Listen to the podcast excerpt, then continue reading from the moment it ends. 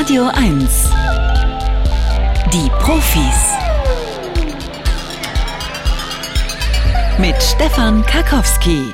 Schön, dass Sie wieder dabei sind, wie jeden Samstagvormittag, was ich ja immer dann auch äh, erfahre aus Ihren Briefen und E-Mails. Also danke dafür. Und ich verspreche ein volles Programm. Heute zum Beispiel werden wir gegen Ende dieser Sendung, also kurz vor zwölf eigentlich erst, berichten über einen Tag, der nächste Woche stattfindet, 5. Mai. 5. Mai, 5.5. also ist Welttag der Handhygiene und wir wollen einmal wissen, was kann man eigentlich beim Händedesinfizieren alles falsch machen? Da gibt es offensichtlich eine ganze Menge. Darüber reden wir 5.5. deswegen, weil jede Hand hat fünf Finger, zweimal fünfte, fünfte Welttag der Handhygiene, eines unserer Themen. Der Benecke heute, Marc Benecke wird berichten über Psilocybin und die neuen Möglichkeiten mit Psilocybin gegen Depressionen vorzugehen. Werden Magic Mushrooms also künftig Standard in äh, den Behandlungen von Therapeuten und wir reden in äh, etwa na, einer halben Stunde reden wir über die Katastrophenforschung und über die große Frage, sind wir eigentlich ausreichend in Deutschland vorbereitet darauf, wenn mal wirklich was Schlimmes passiert? Passiert. Jetzt aber erstmal das Scannerspiel. Sie kennen das, das ist ein äh, richtig oder falsch Spiel. Wir legen Ihnen Meldungen vor aus der Welt der Wissenschaft. Und sie müssen dreimal richtig liegen bei ihren Entscheidungen. Und dann haben sie schon ein Buch gewonnen, nämlich diesmal Tierisch laut, die wundersame Welt der Kommunikation im Tierreich von Francesca Buonin-Conti, erschien im Folio Verlag. Das Buch würde 380 Seiten, 25 Euro kosten im Buchhandel. Wenn Sie das interessiert, die wundersame Welt der Kommunikation im Tierreich, dann bewerben Sie sich jetzt fürs Scannerspiel 0331 70 99 111. Der Scanner. Bringen Sie Licht ins Datendunkel. 0331 70 99 111. Das ist die Band, die ungern prominent wäre, sondern lieber anonym bleiben möchte. Sword, ein Kollektiv aus Großbritannien, immerhin, das weiß man. Free, dieser Titel bei den Profis auf Radio 1, wo wir jetzt Sven in der Leitung haben. Guten Morgen, Sven. Moin, moin. Moin, moin deutet darauf hin, dass du nicht unbedingt aus dem Süden Brandenburgs anrufst, sondern aus? Aus Hamburg. Aus Hamburg, ja, da kann ich ja immer nur die Lassie Singers zitieren. Ähm, wie war das nochmal? Uhrzeitfunde im Werratal, Kamener Kreuz, links vorbei im Radio läuft HR3, Frankenhöhe, Schnitzelalarm, Super Plus und dann nichts wie rauf nach Hamburg. Jesus liebt dich, wo am Hafen die Schiffe und die Fische schlafen. Kanntest du das? Ja. Kannte ich jetzt nicht, aber zum Glück gibt es ja Streams. Man kann jetzt äh, Radio 1 auch hier. Bist du Hamburger, Sven? Nee, ich bin in Berlin geboren, ähm, aber schon ja, Anfang der 90er nach Hamburg gegangen. Mhm. Aber äh, äh, ja, kulturell geprägt wurde ich dann doch in Berlin. Ja, weil Anfang der 90er nach Hamburg gegangen heißt ja, dass du Radio 1 den Anfang 1997 gar nicht mehr mitgekriegt hast hier, oder? Nee, damals hieß das SF Beat und so, ne? Also, ja, genau. Ja, ja also genau, ja. genau, genau. Nee, schön, dass du bei uns bist. Ich meine, gibt ja in Hamburg auch tolle Sender. Es gibt, ähm, warte mal, jetzt fällt mir gerade kein. Doch, es gibt NDR ja, 2, oder? also ich höre hier NDR Info sonst, ja. weil äh, wirklich das Musikprogramm einen doch sehr nerven kann. Sehr, ja. Also schön, dass du da bist. Die erste Frage gleich hat was mit Spinnen zu tun. Hier kommt sie. Radnetzspinne springt Kannibalismus davon. Dieses Ergebnis geht aus einer Studie von Biologen der Hubei-Universität in Wuhan hervor. Bei Beobachtungen der Spezies Philoponella prominis fiel den Forschern das Verhalten der männlichen Spinne nach der Paarung besonders ins Auge. Mit Hochgeschwindigkeitskameras erforschten sie den Katapultmechanismus, der es den Männchen ermöglicht, nicht von der Partnerin nach der Fortpflanzung gefressen zu werden. Das Resultat? Das akrobatische Radnetzspinnenmännchen schlägt 175 Mal pro Sekunde einen Salto und sichert sich bei der riskanten Flucht durch einen Spinnfaden. Mhm. Mhm. Klingt plausibel. Klingt auch ein also, bisschen nach, nach Mission Impossible, ne? Nee, aber klingt plausibel, ja. Ich wollte dich da gar nicht irgendwie irritieren. Ich finde, der äh, Lebenserhaltungstrieb ähm, ist nicht nur bei Menschen da, sondern auch bei Spinnen. Ich glaube, das stimmt. Oh, das stimmt, stimmt. Jo, äh, man weiß ja, dass Männchen sich gerne mal fressen lassen nach der Paarung. Bei Spinnen zumindest. Warum machen die das? Einfach, weil sie dann dem Weibchen viel Kraft geben wollen für äh, die Eiablage. Das ist also eine sehr altruistische Art, äh, mit äh, Sexualität umzugehen. Die schwarze Witwe, wissen wir, die verdankt ja sogar ihren Namen dieser Tatsache. Aber hier ist es so, die Radnetzspinne, die will das nicht, die männliche, die sagt, ich will leben, auch nach dem Sex. Hier kommt schon Frage Nummer zwei. ES-Stäbchen aus Japan sollen gesünder machen. Diese Erfindung entwickelten Technologen der Meiji-Universität in Japan. Die elektrischen Essstäbchen werden über einen im Armband eingebauten Minicomputer am Handgelenk gesteuert. Die Stromimpulse, die durch die Essstäbchen geleitet werden, dirigieren Natriumionen durch einen schwachen Stromfluss aus dem Essen über die Stäbchen in den Mund.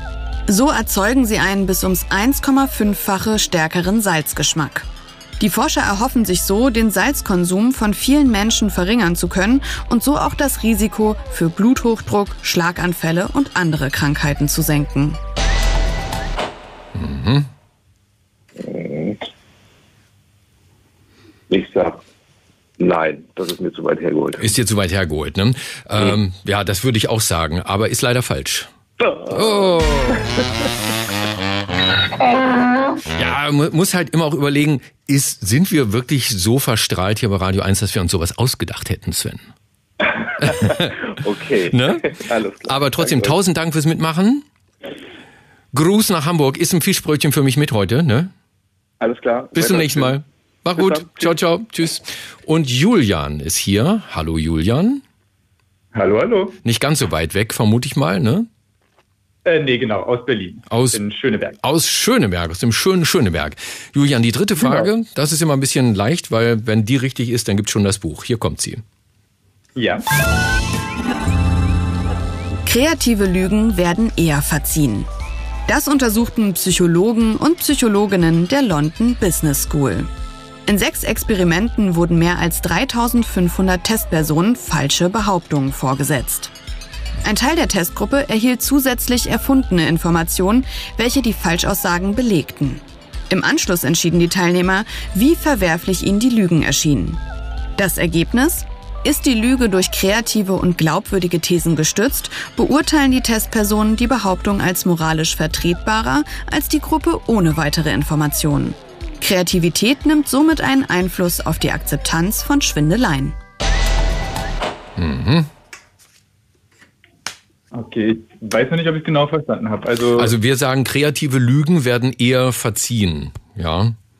Und sind die Kreativen die, die ähm, akzeptieren wir eher? Mit, äh, genau, die mit Informationen auch gestützt sind oder sind das dann die Unkreativen? Nee, nee, das sind die schon mit Informationen gestützt sind. Okay. Also die ähm, mit Falschinformationen gestützten Lügen sind auf jeden Fall die glaubbareren, so würde ich sagen, ja. Ja, würdest du auch sagen, ne? Ja.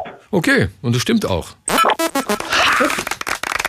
Die Voraussetzung ist, dass der Inhalt zumindest mit etwas Fantasie realistisch erscheint. Also Beispiel, die Behauptung, ein, ein Joghurt kann gegen Erkältungssymptome helfen, das wurde eher als akzeptable Lüge empfunden, wenn die Testpersonen vorher erfahren haben, dass der Hersteller derartige Inhaltsstoffe zukünftig entwickeln könnte. Julian, das war schon mal der erste Schritt. Herzlichen Glückwunsch. Du hast ein tolles Buch gewonnen. Äh, Tierisch laut, die wundersame Welt der Kommunikation im Tierreich von Francesca Buoninconti. Erschien im Folio Verlag. 25 Euro würde das kosten im Buchhandel. Da geht es um so Fragen wie, warum zirpen Grillen? Warum machen Echsen Liegestütze? Warum wechseln Oktopusse ihre Farbe? Das kannst du jetzt mitnehmen und nach Hause gehen und das Spiel beenden. Aber ich mache dir jetzt noch dieses Angebot. Der letzte Scan. Echte Profis Profis gewinnen ein Jahresabo von Mare oder verlieren alles. Ne, wenn du nämlich noch eine Frage nimmst, kannst du am Ende das Buch und das Abo mit nach Hause nehmen oder beides ist verloren, wenn die Antwort falsch ist. Ja, wenn ich jetzt schon das Glück hatte, so spät erst reinzukommen, dann würde ich auch die letzte Frage noch haben. Dann kommt hier die letzte Frage Richtung Schöneberg. Zu schnelles Spazieren lässt uns biologisch altern. Zu dieser Erkenntnis kamen Gesundheitsforscher der Universität Leicester.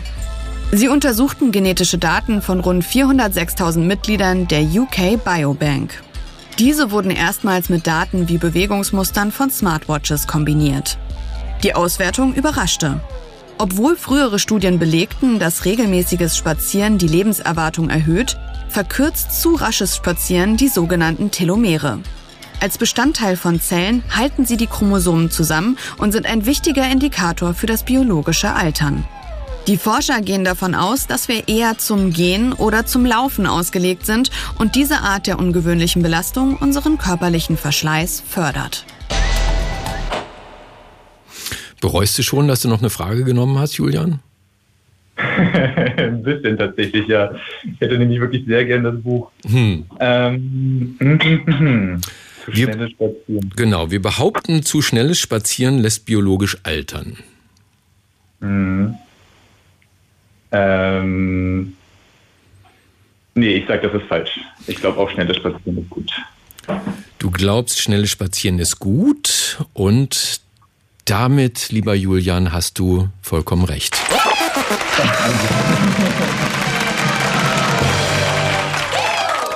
Ja, hätte ja nun in jede Richtung ausgehen können, ne? aber tatsächlich, ja. die Forscher sagen sogar, schnelles Spazieren kann uns biologisch um bis zu 20 Jahre jünger machen. Also besser erst mit 20 damit anfangen, sonst fragt man wieder nach Babybrei. äh, frühere Studien lieferten durch einen Mangel an Daten kaum aussagefähige Daten darüber, inwiefern das Spaziertempo Einfluss hat aufs biologische Alter, aber die neuen Daten konnten einen kausalen Zusammenhang bestimmen. Julian, herzlichen Glückwunsch. Sehr schön, vielen, ne? vielen Dank. Buch und Abo, was machst du denn heute noch Hübsches? Äh, ich gehe jetzt gleich mit meinen Kindern in den Zoo. Oh, das ist schön. Dann grüß mir die Eisbären ja. und vor allen Dingen jetzt ganz wichtig, nicht auflegen, ne? Ja, ich bleib dran. Danke, Danke fürs Mitmachen. Tschüss, tschüss. Tschüss.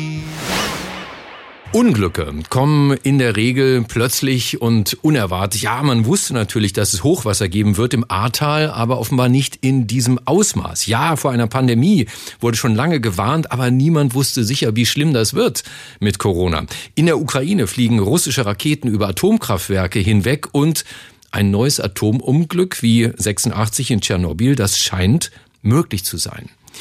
Wie gut ist Deutschland eigentlich vorbereitet auf Katastrophen wie diese? Fragen wir Martin Voss. Er ist Professor für sozialwissenschaftliche Katastrophenforschung und leitet die Katastrophenstelle an der FU Berlin. Herr Voss, guten Morgen. Guten Morgen, Herr Karkoffel. Ich kannte das gar nicht. Sozialwissenschaftliche Katastrophenforschung. Was erforschen Sie denn da genau? Naja, wir machen das, was alle anderen nicht machen. Ähm, wir gucken, wie entstehen eigentlich Katastrophen. Das ist für uns dann eben nicht aus der Natur heraus, ja, nicht die Erde, die bebt oder nicht der Sturm, der weht, äh, sondern immer die Seite des Sozialen. Wie, ähm, was, wie gehen Menschen eigentlich auf solche äh, Gefahren zu, von denen sie oft wissen, dass sie sie ereilen werden zu irgendeinem Zeitpunkt, von dem sie nicht genau wissen, wann es denn sein wird, von denen sie aber manchmal eben auch noch gar nicht ahnen, dass es kommen können. Wie geht eigentlich eine Gesellschaft mit sowas von der Vorbereitung her bis zur Nachbereitung um?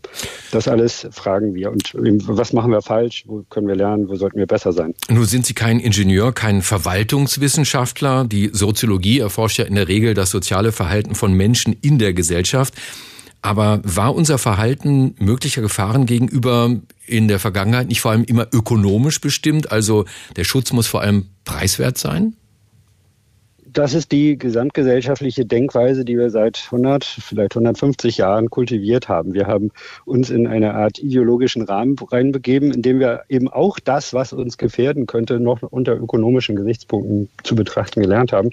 Ähm, weil wir wohl meinten, naja, Technologie und ökonomischer Fortschritt werden uns insgesamt sowieso in eine immer nur sicherere Zukunft führen und äh, haben uns darauf schlicht verlassen. Und dann äh, eben leistet man sich am Ende auch noch den Schutz der Bevölkerung ökonomisch zu denken, was sich vielleicht nun allmählich immer mehr doch als einen äh, gefährlichen Weg erweist. Wie bewerten Sie das denn, dass Deutschland so gut wie keine Schutzräume mehr hat für den Fall eines Luftangriffs? Naja, das ist natürlich genau das, äh, die, das Resultat dieses ökonomischen Denkens. Man hat äh, nach dem Ende des Kalten Krieges gesagt, äh, aus dem Osten droht keine Gefahr mehr. Äh, der atomare Krieg ist sowieso etwas, wo wir keine Vorwarnzeit hätten. Also da würden auch keine Schutzräume ähm, helfen. Schlicht äh, unterm Strich rechnet sich das eben nicht, großflächig noch in Schutzräume zu investieren. So haben wir heute davon nichts mehr. Nun ist es aber wirklich eben gerade nicht mein Metier zu sagen, ja, kann man eigentlich gegen eben Bomben, die dieser äh, Qualität, wie wir sie heute haben, mit Schutzräumen irgendetwas ausrichten. Oder ähm, ist das nicht sowieso eine falsche ähm, Richtung, dahingehend zu gehen? Ich als Sozialwissenschaftler würde sagen, wir müssen genau darüber mit einer Gesellschaft erst einmal transparent reden. Was gefährdet sie alles? Und was will sie dafür an Ressourcen aufbringen, also an Geld in letzter Konsequenz? Ähm, wo will sie es hernehmen und so weiter, um dann vernünftig darüber zu sprechen, welche Art von Schutz wollen wir uns wirklich leisten und äh, kommt in dieser Palette der Möglichkeiten denn tatsächlich auch der Schutzraumbau an hoher Priorität oder vielleicht doch irgendwo erst sehr viel später? Hm, aber ich vermute mal, dass solche Diskussionen erst dann wirklich möglich sind, wenn die Gesellschaft sich auch tatsächlich bedroht fühlt, oder? Ja, deshalb äh, glaube ich, brauchen wir tatsächlich eine Art Kulturwandel, nichts weniger als das. Äh, ich will jetzt nicht das Wort von der Zeitenwende hier führen, weil ähm, das anderswo gerade missbraucht wurde, vielleicht weil es zu eng führt. Wir müssen tatsächlich in einen breiten Kulturwandel dahingehend äh, kommen, dass wir mit der Gesellschaft insgesamt uns offen darüber unterhalten, was droht, was kann passieren. Ähm, und da haben wir im Grunde so eine Art Blindheit entwickelt über die Jahrzehnte, weil wir gemeint haben, das sind Expertinnen irgendwo, die kümmern sich da schon und deshalb muss uns alle anderen das nicht interessieren. Das hat genau dazu geführt, dass wir eben jetzt ganz eng, äh, einen ganz engen Blick nur noch haben. Da müssen wir raus. Also wenn wir diesen Dialog nicht führen, diese Transparenz nicht herstellen, ähm, die keineswegs dazu führt, dass die Gesellschaft als solche dann panikt oder so, das will ich gleich dazu sagen, weil das in den Hinterköpfen dann überdroht, oh, das kann man doch nicht machen, das verunsichert doch die Bevölkerung mhm. nur und so. Das ist empirischer Quatsch, kann ich einfach mal so sagen. Ja, das ist nirgendwo bis jetzt beobachtet worden, dass nur weil irgendjemand gesagt hat, es könnte was passieren, die Menschen gleich alle äh, vollkommen durchdrehen. Nein, wir müssen in diese Offenheit, in diesen Dialog rein, um dann vernünftig gemeinsam gemeinsam nach Lösungen suchen zu können. Aktuell diskutiert wird die Einführung eines Warnsystems namens Cell Broadcast. Damit kann, wenn ich es richtig verstanden habe, jeder erreicht werden, der ein Telefon hat, auch wenn es kein Smartphone ist. Da kommt dann so eine Art SMS auf mein Telefon. Wie würde da zum Beispiel der Text lauten? Äh, schalten Sie bitte äh, umgehend äh, Radio oder Fernsehen oder sonst wie Kommunikationskanäle an, um sich zu informieren. Es droht eine Gefahr. Das ist im Grunde die Kernbotschaft, weil es eigentlich nur darum geht, erst einmal zu wecken. Also aufzurufen, zu sagen, Achtung, Achtung, es passiert gerade irgendetwas, von dem wir vorher nicht wissen genau, was es ist. Äh, das ist so dann als Nachricht vorbereitet, dass man erstmal sagt, jetzt müssen alle in äh, Halb-Acht-Stellung gehen und sich weitere Informationen beschaffen. Und warum gibt es das nicht längst bei uns? Das ist äh, rein formal bürokratisch ähm, äh, rechtlich äh, begründet. Die Technologie ist äh, alt, alt, alt. Also ich weiß nicht genau, aber ich denke mal zehn Jahre ist das längst am Markt. Andere Länder haben es. Bei uns ist es schlicht deshalb nicht eingeführt worden, weil es eben da rechtliche und Zuständigkeitsprobleme gibt, wie so oft wie bei uns im Bevölkerungsschutz eben äh, eigentlich gute Maßnahmen längst erdacht sind, aber sie ausgebremst werden auf ganz verschiedenen Ebenen. Sagt Martin Voss, er ist Professor für sozialwissenschaftliche Katastrophenforschung und leitet die Katastrophenstelle an der FU Berlin. Herr Voss, vielen Dank für das Gespräch auf Radio 1. Ich bedanke mich. Plastik, da sage ich Ihnen nichts Neues. Plastik ist ein Riesenproblem für die Umwelt, weshalb das Bundesforschungsministerium für nächsten Freitag zu einem Thementag Plastik in der Umwelt aufruft. Radio 1 macht da mit am 6. Mai und heute schon fragen wir zum Beispiel, warum eigentlich nicht mehr Plastik recycelt wird. Ja, zwar landet knapp die Hälfte aller Kunststoffprodukte beim Recycling, aber wirklich wiederverwertet werden können nicht mal 20 Prozent, was zum Teil zu tun hat mit dem Sortierproblem, denn fürs Recycling müssen die Kunststoffe sortenrein sein. Dieses Problem glaubt der Physiker und Unternehmer Jochen Mösslein nun gelöst zu haben mit äh, einem Konzept namens Tracer-Based Sorting. Herr Mösslein, guten Morgen. Guten Morgen. Ihre Idee, die Verpackungsindustrie markiert ihre Kunststoffe, damit sie später leichter sortiert werden können. Klingt simpel. Womit werden die denn dann markiert?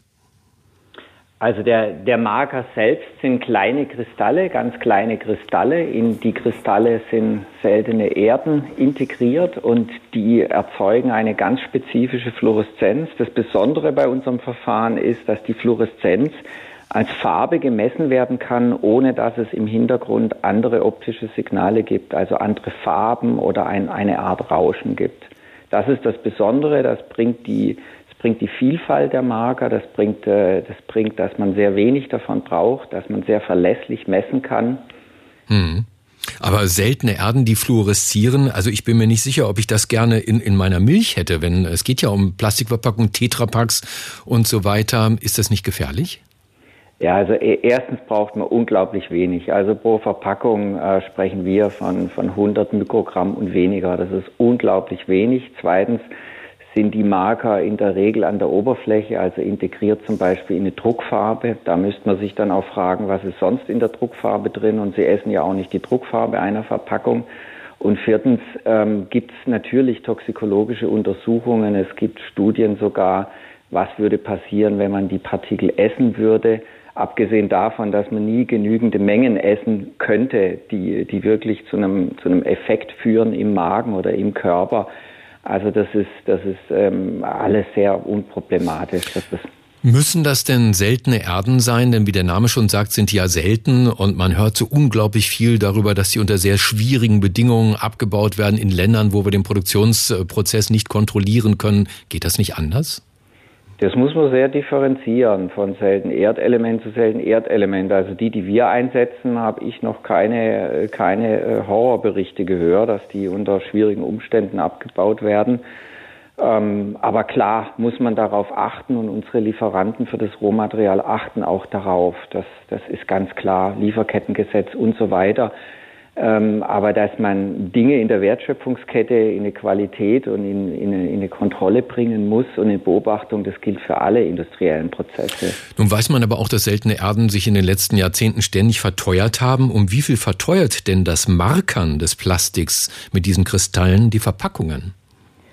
Also pro Verpackung ist das absolut marginal. Das ist im Subcent-Bereich. Ich kann Ihnen das bezogen auf eine Tonne Kunststoff sagen. Das ist ja eigentlich das Material, was wir wiedergewinnen wollen. Da liegen wir bei 50 Euro. 50 Euro für eine ganze Tonne. Ähm, die Rezyklate haben heute einen Preis etwa grosso modo von 2000 Euro pro Tonne. Also da sieht man, dass der Anteil dieser Technologie, die dann sehr, sehr viel ermöglicht, ähm, ja, überschaubar ist. Alle Unternehmen kalkulieren sehr knapp heutzutage. Was hätten die Unternehmen davon, sich an dieser Markertechnik zu beteiligen, die ihre Produkte, wenn auch minimal, verteuern würde? Es ist ja bei uns nicht nur die Magertechnologie. Wir haben einen Sortierprozess, der auch technologieoffen ist. In unserem Sortierprozess werden ja auch andere Merkmale gemessen und sortiert.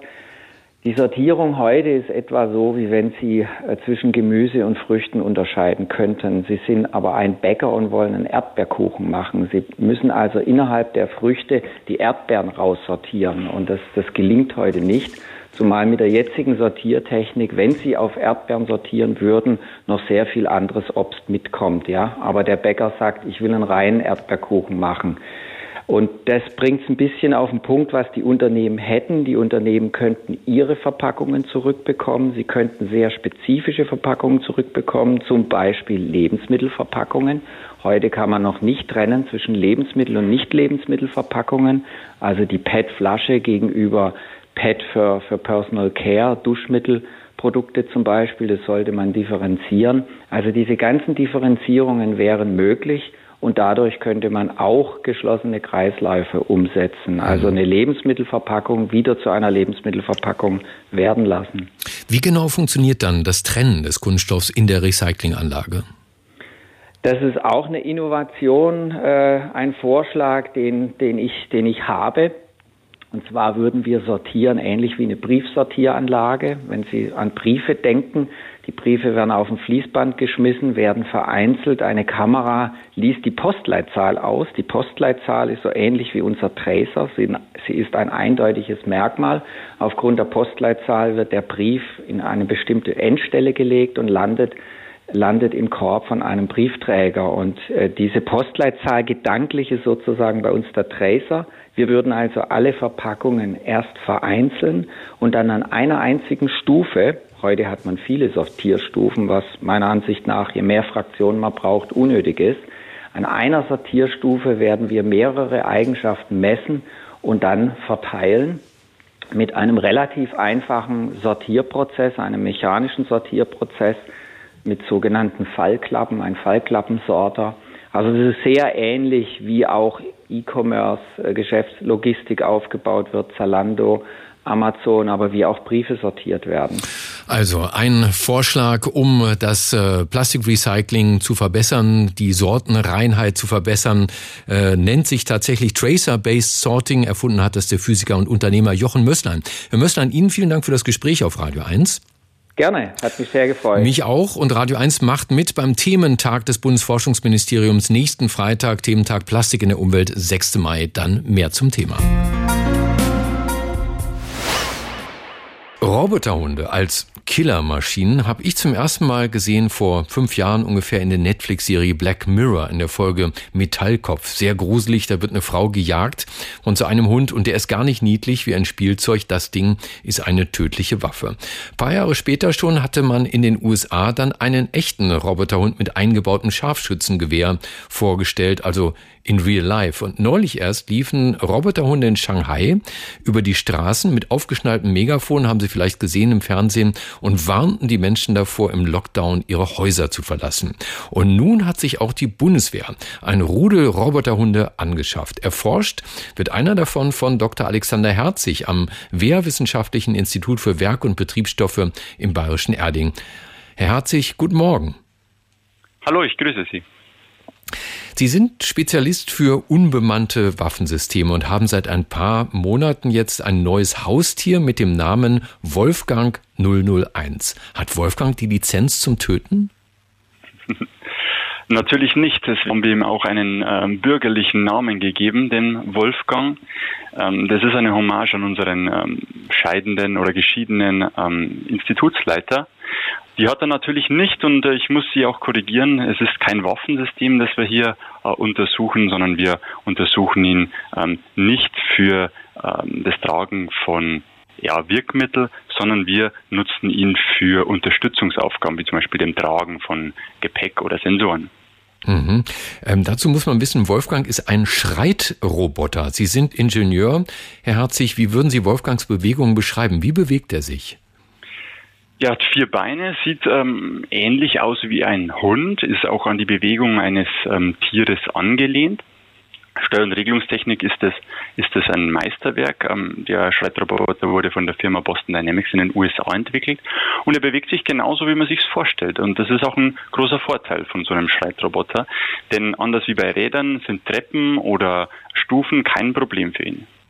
Was ist, wenn Wolfgang mal hinfällt? Kann der sich selbstständig wieder aufrichten?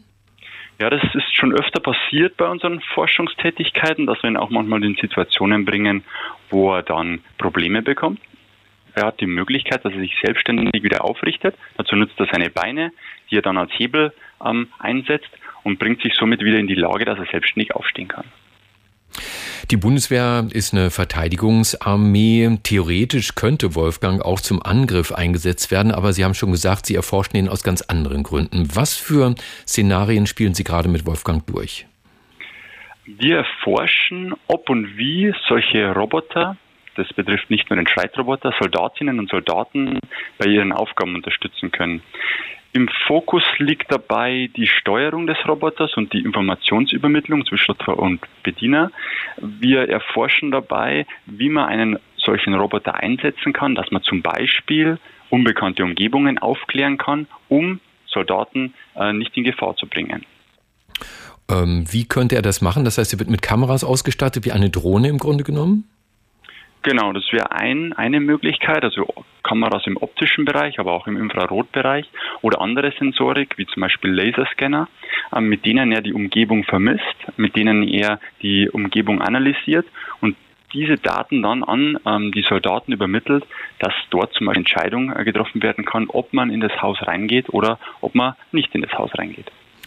Und ich stelle mal ganz einfach die Frage, warum probieren Sie an Wolfgang nicht auch Waffensysteme aus? Das ist in, in, in bei uns kein Ziel, kein Fokus. Ähm, ein Waffensystem auf so einem unbemannten System zu installieren, ist eine große Hürde, ähm, die wir uns aktuell noch gar nicht stellen. Es ist wichtig, dass, das, ähm, dass so ein Schreitroboter wie zum Beispiel Wolfgang die Soldaten unterstützt. Ähm, die Waffe soll dabei immer am Mann bleiben und soll nicht irgendwo auf einem Schreitroboter getragen werden, wo die deutschen Soldaten keinen Zugriff drauf haben. Und wenn Wolfgang dann doch mal in die Hände des Feindes fällt, kann der was damit anfangen oder ist das wie mit einem Handy, was man verschlüsseln kann und im Grunde genommen für Menschen, die es finden, wertlos ist? Hm, dazu muss man wissen, dass das System, wie wir es aktuell erforschen, in keinster Weise dafür gedacht ist, dass es militärisch erstmal eingesetzt wird. Also wenn ein, eine solche Technologie wie zum Beispiel der Streitroboter militärisch genutzt werden soll, ähm, dann wird die Technik noch gehärtet. Das heißt, es werden Daten verschlüsselt, es wird so designt und gebaut, dass genau das, was Sie beschreiben, der Fall sein kann, dass der äh, gegnerische Kräfte damit was anfangen können. Wir sind aber auf einer ganz anderen Stufe noch unterwegs, wo wir uns erstmal angucken, wie kann so ein Streitroboter denn überhaupt genutzt werden? Welche Forschung ist dazu noch notwendig? Und wir blicken da relativ weit auch in die Zukunft, ich sage mal so fünf Jahre plus. Wie kann man ähm, die Soldaten in Zukunft bestmöglichst ausstatten? Ich habe mal nachgeschaut, im Internet kosten die Spielzeugversionen von Wolfgang gar nicht viel Geld. Als Bausatz gibt's sie schon für rund 200 Euro. Die sind dann aber auch winzig. Wolfgang ist ja wirklich so groß auch wie ein Hund, wiegt 30 äh, Kilo. Was kostet denn so ein Roboterhund die Bundeswehr aktuell? Die Roboter, die die Firma Boston Dynamics hier frei verkäuflich äh, anbietet, starten so bei 80.000 Euro und äh, haben nach oben natürlich, je nachdem, was man sich noch an Zusatzequipment dazu erwirbt, würde sagen, keine Grenzen erstmal. Mhm. Und wie viele davon hat die Bundeswehr? Dürfen Sie das verraten? Die Bundeswehr hat eine einstellige Zahl von äh, diesen Streitrobotern aktuell, die ausschließlich dafür eingesetzt werden, um, um diese Technologie zu erforschen. Also wir machen noch keine Erprobung, ähm, mhm. Eine Erprobung wäre zum Beispiel, dass man sich anguckt, wie kann genau dieser Streitroboter eingeführt werden in die Bundeswehr. Das ist noch aktuell gar nicht die Fragestellung. Und sobald Sie mehr darüber wissen, rufen wir wieder an bei Dr. Alexander Herzig vom Wehrwissenschaftlichen Institut für Werk- und Betriebsstoffe im bayerischen Erdingen, der einen neuartigen Roboterhund erforscht. Herr Herzig, Hauptmann Herzig, herzlichen Dank dafür. Sehr gerne. Vielen Dank. Es ist Festivalsaison und sollten Sie Lust drauf haben, mal wieder richtig tanzen zu gehen draußen auf einer Wiese bei einem dieser elektronischen Festivals, zum Beispiel der Nation of Gondwana, die an Berlin am nächsten gelegene Techno- und Trance-Party, 22. Juli ist es soweit im Sommer. Wenn Sie dann Menschen sehen, die ganz glücklich an Ihnen vorbei hoppeln, mit einem riesigen Grinsen im Gesicht, dann ist die Wahrscheinlichkeit nicht ganz klein, dass die Magic Mushrooms genommen haben. Magic Mushrooms gehört laut aller ärztlichen Erkenntnissen Erkenntnisse zu den Drogen, die von ihrer Gefährlichkeit, also Suchtgefahr und äh, Sterbepotenzial mit am harmlosesten sind. Und deswegen hat sich jetzt auch die Pharmaindustrie dem Ganzen endlich mal angenommen und es gibt Tests mit Magic Mushrooms, mit dem Wirkstoff Psilocybin weltweit in den USA, in ganz Europa. In Berlin zum Beispiel hat die Charité einen solchen Versuch mitgemacht und hat Leute getestet, die mit normalen Therapien ihre Depressionen nicht loswerden. Teilnehmen kann man nicht mehr, Versuch ist abgeschlossen. Und jetzt kommt aus Großbritannien tatsächlich eine Studie, die sagt, jawohl, wir wissen jetzt, warum Psilocybin Depressionen lindern kann und wie das Ganze im Gehirn wirkt. Und diese Studie vorstellen lassen wir jetzt unseren Lieblingsforensiker Dr. Marc Benecke, der normalerweise Pilze nur dann untersucht, wenn sie auf Leichen wachsen. Er ist Mitglied des Komitees des IG Nobelpreises für kuriose wissenschaftliche Forschungen, Vorsitzender der Deutschen Dracula-Gesellschaft und der bekannteste Kriminalbiologe der Welt. Dr. Marc Benecke, live auf Radio 1, die Profis. Ja, einen verpilzt glücklichen guten Morgen wünsche ich dir, lieber Marc. Ja, einen Erd-, Wolken-, Wasser-, Pilz- und Baumverbundenen Guten Morgen, lieber Stefan. So soll das sein. Also Rauschzustände gegen Depressionen. Äh, ja, die, die, User wissen natürlich, dass das wirkt, aber äh, die Studie, das klingt sehr ungewöhnlich, oder? Das ist wirklich eine abgefahrene Studie. Der Kollege David Nutt ist dabei, der schon vor zwölf Jahren die berühmte Studie angefertigt hat, die gezeigt hat, dass Alkohol viel gefährlicher ist, als alle psychedelischen Drogen jemals sein können. Und dann hat er mit Kollegen und Kolleginnen aus London und San Francisco jetzt Folgendes gemacht. Er hat sehr schwer depressiven Menschen, also Menschen mit Antriebsmangel, Freudlosigkeit, wenig Spaß an Sex, wenig Appetit, äh, verminderter Konzentration, Schlafstörungen, so, so Gedanken, dass man selbst nichts wert ist und eben Pessimismus und wenig gedanklicher, wie soll man sagen, Wendigkeit ähm, wurden jetzt entweder Psilocybin, also den Wirkstoff, äh, den aus dem, der aus dem spitzkegeligen Kahlkopf, dem Pilz bekannt ist, der also dazu führt, dass äh, zunächst mal so zum Beispiel Farben oder Geräusche sich verändern können oder dass auf einmal irgendwelche sich bewegenden kleinen Details äh, sehr interessant werden können, äh, beispielsweise wenn Licht sich verändert oder sowas. Dann Zuckerkügelchen haben andere Leute bekommen, also Placebo. Und wieder andere haben ein so ganz klassisches gegen Depressionen gerichtetes Medikament bekommen, ein Serotonin-Wiederaufnahmehämmer, wie er also massenhaft verschrieben wird. Die haben halt äh, Nebenwirkungen leider, diese klassischen Medikamente, zum Beispiel Gewichtszunahme und noch stärkeres Desinteresse an sexuellen Aktivitäten zum Beispiel. Das ist also für die Patienten und Patientinnen ist es dann halt auch nicht so toll, aber dafür haben sie dann weniger Depression. Jetzt wurde zunächst mal bei 19 Patienten und Patientinnen wurden die Gehirn ja nicht Ströme, sondern die, die, die Aktivität des Gehirns anhand des Sauerstoffverbrauchs im Gehirn gemessen. Die Patienten, Patientinnen waren im Schnitt 43 Jahre alt, alle wie gesagt schwer depressiv und ähm, schon nach einer Woche und nach äh, der Gabe von Psilocybin zeigte sich, nicht nur in den Äußerungen der Patienten Patientinnen, dass sie sich besser fühlen, sondern auch bei der Beleuchtung oder äh, Durchleuchtung des Gehirnes, dass es ihnen viel besser geht, weil die, dieser Ruhezustand des Gehirns, der normalerweise um sich selber kreist, das nennt man das Default Network, also dieses Hin- und Herwabern, dieses Gären, dieses Grübeln, dieses immer um sich selbst kreisen, das wurde sozusagen aufgebrochen und es wurden Verbindungen zu anderen Teilen des Gehirns hergestellt. Kann man also sehen, ist nicht nur von den Berichten der Patienten und Patientinnen abhängig und in der zweiten doppelt verblindeten ähm, äh, klinischen Probe, also das ist schon die echte zweite Stufe zur Medikamentenherstellung und Darbietung, wurden ähm, fast 60 Patienten und Patientinnen nochmal untersucht und auch hier zeigte sich, dass das Psilocybin jetzt wirksamer ist, und zwar wörtlich wesentlich wirksamer ist, bei geringerer Gabe. Man muss also nicht dauernd das Medikament nehmen, sondern es reichen seltene Gaben davon, als das klassische Depressionsmedikament. Hm, wow, also ich meine, ähm, noch ist äh, Psilocybin, sind die Magic Mushrooms, wo das drin sind, natürlich in Deutschland strengstens verboten. Ich glaube, dieses Verbot gilt weltweit, aber wie bei allen Drogen gilt natürlich auch, wer das haben will, weiß auch, wo er es kriegen kann. Äh, aber so als Medikament Medikament, das wäre ja für Leute, die wirklich an schweren Depressionen leiden, keine schlechte Sache. Glaubst du denn, dass das wird wirklich eines Tages in Apotheken erhältlich sein? So wie ich das einschätze, wird es auf jeden Fall zum Einsatz von psychedelischen Substanzen zur Bekämpfung von Depressionen kommen, weil jetzt klar nachgewiesen ist, dass die Patienten und Patientinnen sich besser fühlen. Du brauchst weniger Wirkstoff, es gibt weniger Nebenwirkungen. Es ist eine super saubere Studie, die in einer sehr guten Zeitschrift veröffentlicht wurde von sehr, sehr, sehr guten Kollegen. Und ähm, deswegen gibt es natürlich keinen Grund mehr zu sagen, wir möchten diesen um sich gedanklich, um sich selbst kreisenden Menschen die Möglichkeit nehmen, dass ihre anderen zwei Gehirnnetzwerke, die halt irgendwie abgeschlossen sind bei den Depressiven, dass die jetzt abgeschlossen bleiben, sondern man möchte ihnen diesen, diesen Ruck geben durch das Psilocybin, was dann alles, ja, wie soll man sagen, so aufpilzen lässt, wenn ich mir diesen Scherz mal erlauben darf, und dann äh, für eine, ja, größere geistige Wendigkeit und ein besseres Gefühl und eben dann auch, übrigens geprüft, auch nach sechs Monaten eine ähm, deutlichen Verbesserung und Heilung führt. Also ich denke, es kocht jetzt schon sehr lange, die Studien gibt es seit 15 Jahren, jetzt hat man wirklich mal ins Gehirn reingeleuchtet. Ich denke also, die Zeit des Pilzes bricht bald wirklich in der Klinik sicher an. Mit Magic Mushrooms zurück ins Leben. Danke, Marc. Das war Dr. Marc Benecke, live auf Radio 1, die Profis. Mitten in der Corona-Pandemie, da lief mal dieser doch eher müde Witz über die sozialen Netzwerke. Da fragt einer, und, was hast du 2020 so gemacht? Sagt der andere, ich war spazieren und habe mir die Hände gewaschen. Ja, erinnern Sie sich noch, wie wir alle plötzlich das Händewaschen völlig neu kennenlernen durften. Mindestens 20 Sekunden lang, am besten dazu ein fröhliches Lied auf den Lippen.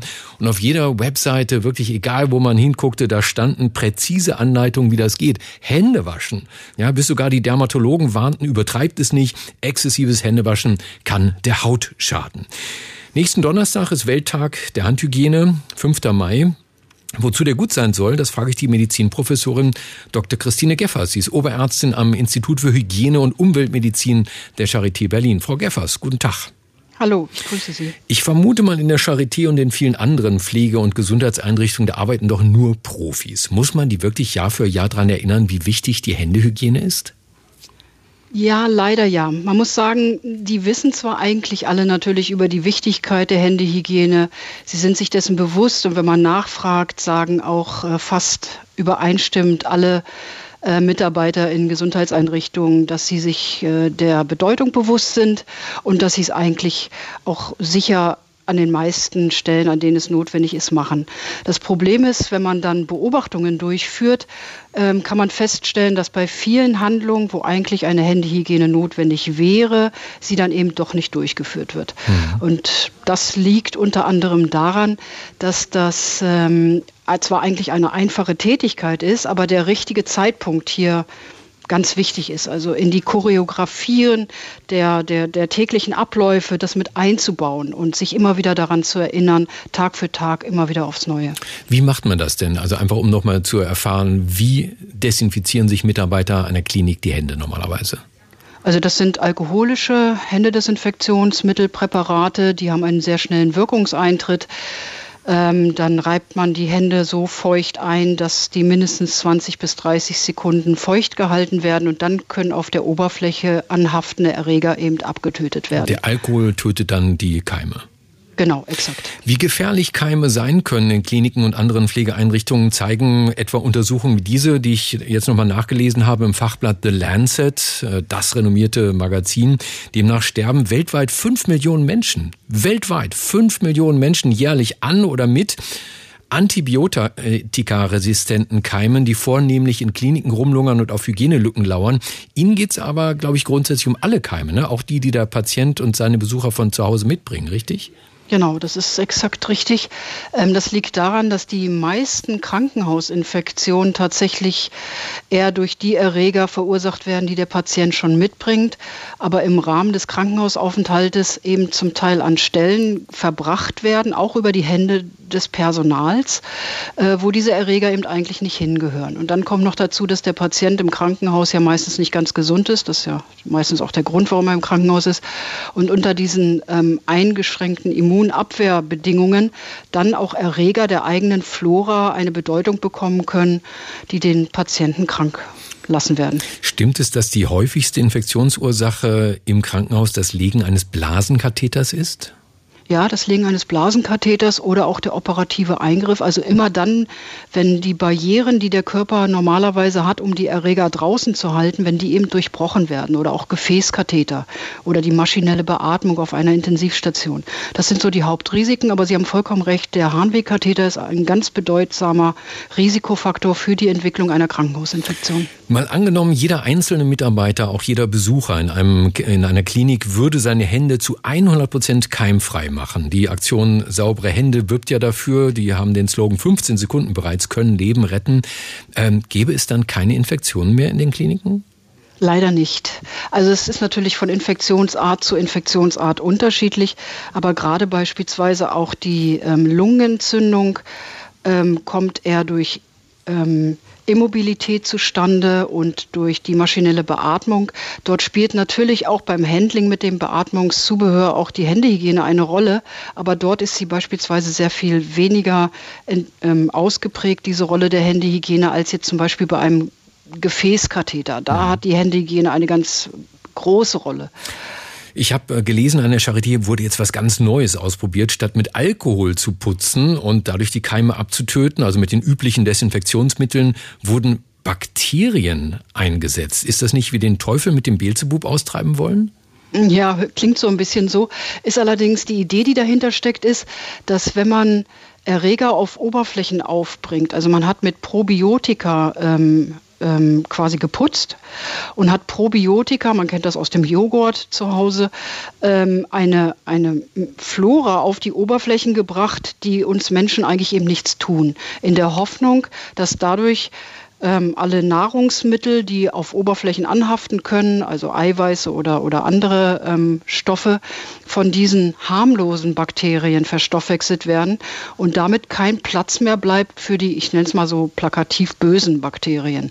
Und tatsächlich hat sich gezeigt, dass mit bei Anwendung von Probiotika als Reinigungsmittel als anstelle von Desinfektionsmitteln die Infektionshäufigkeiten im Krankenhaus keinesfalls angestiegen sind und bei einzelnen Erregern Kindern sogar Vorteile gesehen werden, weil die offensichtlich zurückgedrängt werden. Faszinierend. Am 5. Mai ist Welttag der Handhygiene. 5.5. deswegen, weil jede ihrer Hände hoffentlich noch fünf Finger hat. Und darüber aufgeklärt hat uns die Medizinprofessorin Dr. Christine Geffers, Oberärztin am Institut für Hygiene und Umweltmedizin der Charité Berlin. Frau Geffers, Radio 1 sagt, danke für das Gespräch. Ich danke auch. Tschüss. Tschüss. Radio 1. Marias Haushaltstipps. Salat und Gemüse bleiben frisch, wenn man sie in feuchtes Papier wickelt. Radio 1. Die Profis. Mit Stefan Karkowski.